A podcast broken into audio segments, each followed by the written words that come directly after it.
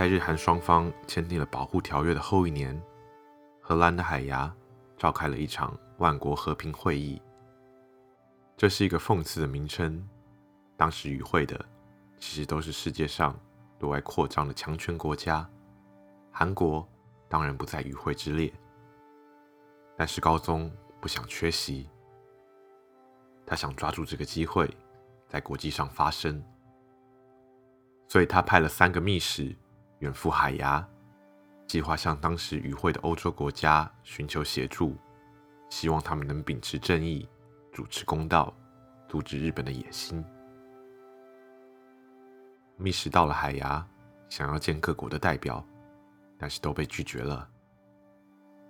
只有荷兰稍微表示了同情，他们都说韩国已经隶属日本，其他的国家无从智慧。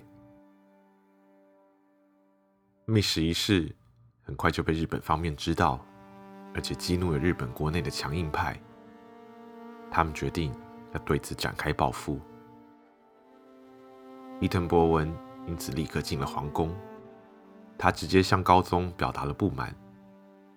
紧接着，伊藤博文又去见了韩国的总理大臣，他对总理大臣说：“高宗应该立刻退位，为这个行动负责。”在韩国朝廷之内，有些官员也开始呼吁高宗应该以大局为重，主动下台，以免触怒日方。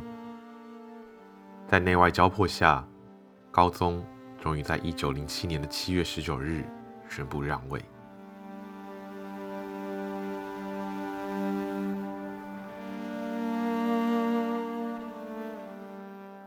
继任的韩国皇帝是高宗的儿子。三十三岁的他，完全沦为日本的傀儡。就在他继任不久，伊藤博文就要求韩国签下另一个保护条约。这一次，不只是外交，就连内政、司法都要一并交由统监府全权处理。同时，日本也解散了韩国的军队。但是，日本并吞朝鲜，靠的并不只是武力。早在更久之前，日本的资本就已经进入韩国。日本银行和大企业都在韩国进行投资。当统监府设立的时候，日本已经相当程度掌控了韩国的金融资本。而日本也鼓励人民移居韩国，以拉近两国的关系。根据统计，1905年有4万多名日本人居住在韩国。隔一年，数字则暴增成了八万。在韩国的主要城市，出现了越来越多日本社区。当然，要掌握人心，最重要的还是媒体。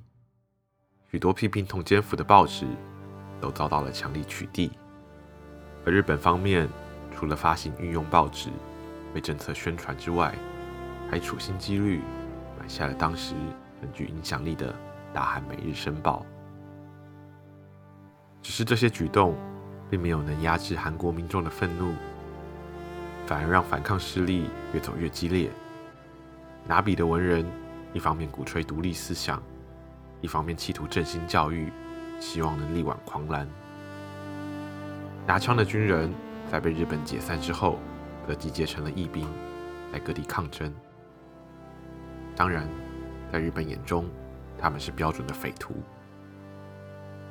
就这样，到了一九零九年，有了安重根的暗杀行动。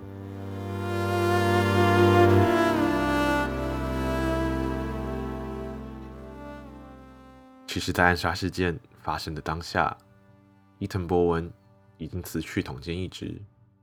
当然，他在政界的势力并没有因此就消退。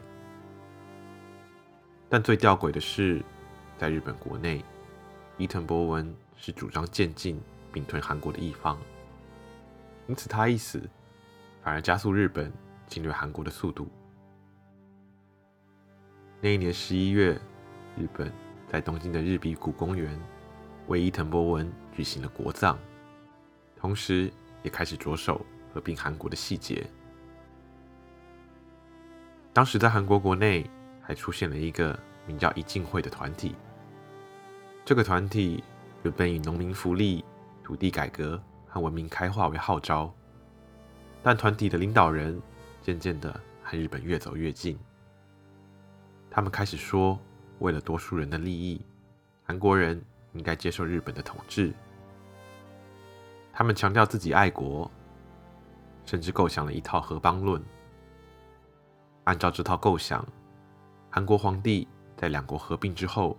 还是可以保持他的头衔，韩国人民也可以拥有平等的待遇，只不过放弃原本的国家，而改隶属日本国。在一进会看来，这是最好不过的结局了。于是日本开始向韩国朝廷施压，同一时间则和各国联系，确认外国势力对于日韩合并不会干预。终于，双方在一九一零年九月二十二日秘密的签下了合并条约。